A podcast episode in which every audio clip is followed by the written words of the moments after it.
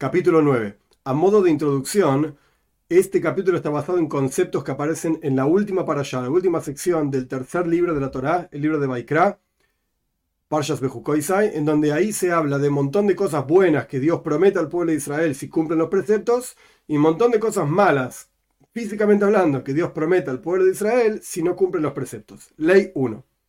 Por cuánto sabemos que la recompensa de los preceptos y el bien, la bondad que vamos a recibir por cumplir los preceptos y cumplimos y cuidamos el camino de Dios, está escrito en la Torah, ¿cuál es esa recompensa y ese final positivo, etcétera?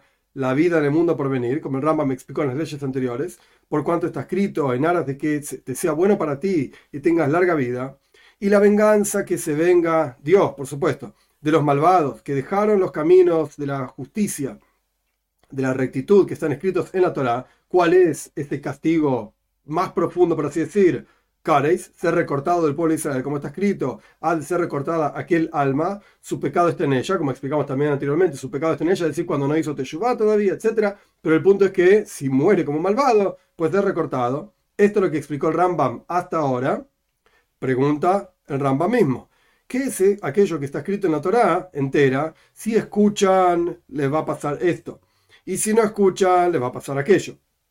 Y todas esas cosas ocurren en este mundo. Por ejemplo, saciedad, o sea, alimentos, etcétera, hambruna, guerra, paz, reinado, si el pueblo van a ser reyes, o bajeza, van a ser gobernados por otros.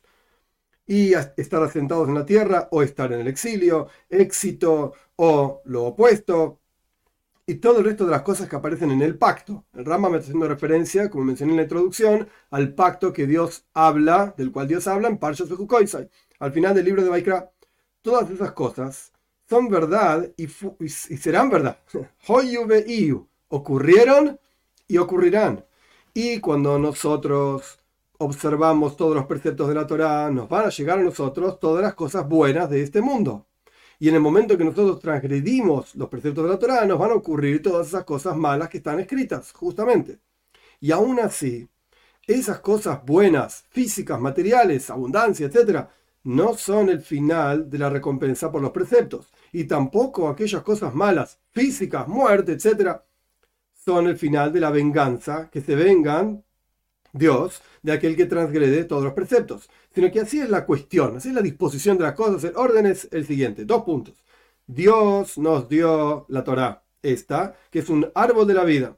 Y todo aquel que hace todo lo que está escrito en ella y conoce a Dios según su capacidad, con una comprensión plena y adecuada, o sea, recta, como corresponde entender, tiene el mérito de la vida del mundo por venir y de acuerdo a la cantidad y grandeza de sus acciones y su sabiduría, esto es lo que va a recibir como mérito.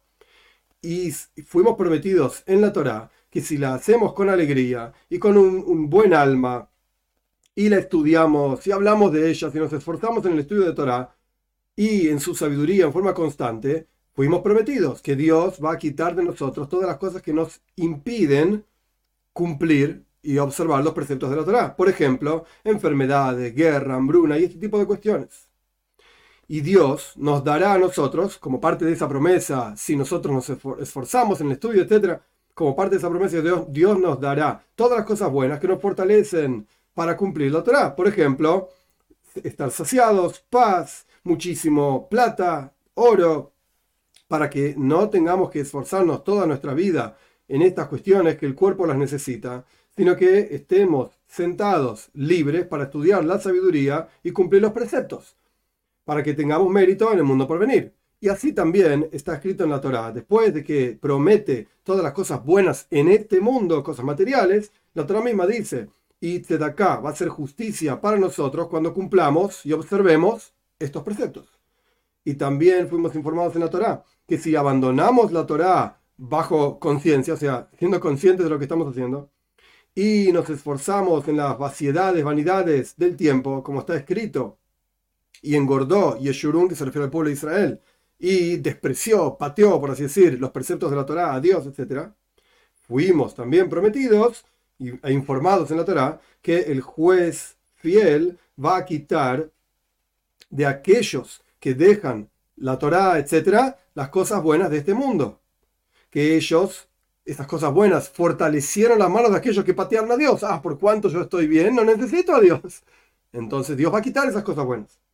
Y va a traer sobre ellos todas las cosas malas que, malas que les impiden adquirir el mundo por venir. Para que se pierdan en su maldad. Y esto es lo que está escrito en la Torah. Por cuanto no serviste a Dios, tu Señor, etcétera, y serviste a tus enemigos, que Dios te envió a ti. Surge entonces que la explicación de todas esas bendiciones y maldiciones es de la siguiente manera. Es decir, el Ramba mismo escribe, si ustedes sirven a Dios con alegría y cumplen y cuidan su camino, entonces Dios le va a dar a ustedes bendiciones, estas que están escritas en Payas de Jukoisa y Payas Kizabo y más adelante. Dios les va a dar estas bendiciones y va a alejar estas maldiciones de ustedes hasta que estén libres para ser sabios en la Torah y estudiarla y trabajar en ella, etcétera para que tengan mérito de la vida del mundo por venir. Y va a ser bueno contigo en el mundo que va a ser todo bueno y va a alargar tus días en el mundo que va a ser todo largo. Surge entonces que tienen el mérito de dos mundos, la vida buena en este mundo que lleva a la vida del mundo por venir.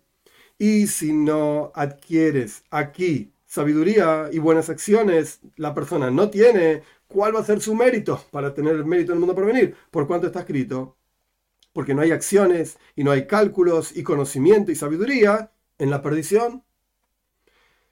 Y si ustedes dejan a Dios y se ocupan en comida, bebida y promiscuidad y ese tipo de cuestiones, va a traer Dios sobre ustedes todas estas maldiciones y va a quitar todas estas bendiciones hasta que, hasta que se consuman sus días en confusión y miedo.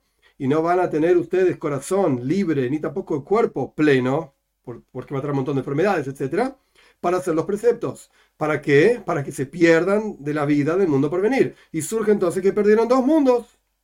Porque cuando la persona está ocupada en este mundo con enfermedades y con guerra y con hambruna y no estudia sabiduría y no observa los preceptos, que con ellos tiene mérito en el mundo por venir, entonces al fin y al cabo perdió este mundo de enfermedades y el mundo por venir porque no hizo los preceptos.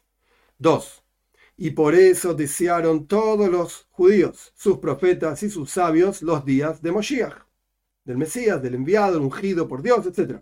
Para que estemos tranquilos de los otros reinados, para que los otros reinados no gobiernen por sobre nosotros, que no nos dejan estos reinados estudiar Torah y cumplir los preceptos como corresponde, y nos encontremos con descanso, con calma, con tranquilidad, etcétera, eh, y podamos aumentar en sabiduría para que tengamos el mérito en el mundo, del mundo por venir. Y por cuanto aquellos días, en aquellos días, va a aumentar muchísimo el conocimiento y la sabiduría y la verdad, por cuanto está escrito, porque se llenará la tierra del conocimiento de Dios. Esto está en Ishaya, en el capítulo 11, versículo 9. Interesante mencionar, obviamente que no está en el texto, es el versículo que termina todo el libro de Rambam. La última ley, del último grupo de leyes, del último libro, etc y está escrito, y no va a enseñar más un hombre a su prójimo y un hombre a su hermano. Y está escrito, y voy a quitar el corazón de piedra de sus carnes, por cuanto aquel rey se va a levantar de la descendencia de David, del rey David, y va a ser muy sabio, más que Shloime, más que su hijo Shloime Melech, el rey Salmón, el hijo de David, por supuesto iba a ser un gran profeta cercano a Moshe Rabbeinu. Obviamente fue explicado en las leyes de fundamentos de la Torah que Moshe fue el profeta superior. Este es uno de los fundamentos del judaísmo que el Rambam plantea entre esas ideas, etc.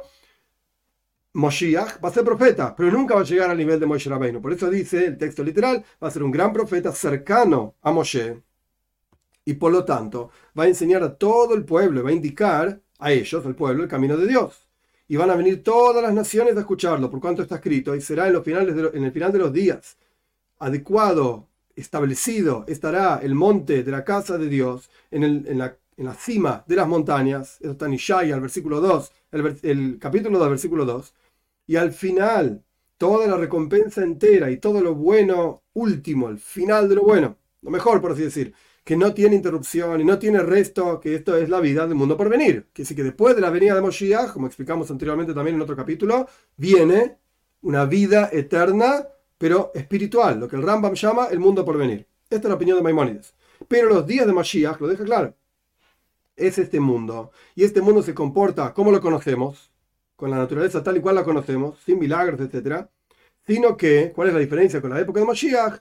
Va a retornar el reinado al pueblo de Israel y ya dijeron los primeros sabios, no hay diferencia entre este mundo y la época, este mundo que vivimos ahora y la época de la venida de Moshiach, excepto la servidumbre de otros reinados. O sea que otros reinados gobiernan por sobre el pueblo de Israel, por, sobre el pueblo de Israel, perdón. Hoy en día, y en la época de Moshiach, no van a gobernar por sobre el pueblo de Israel.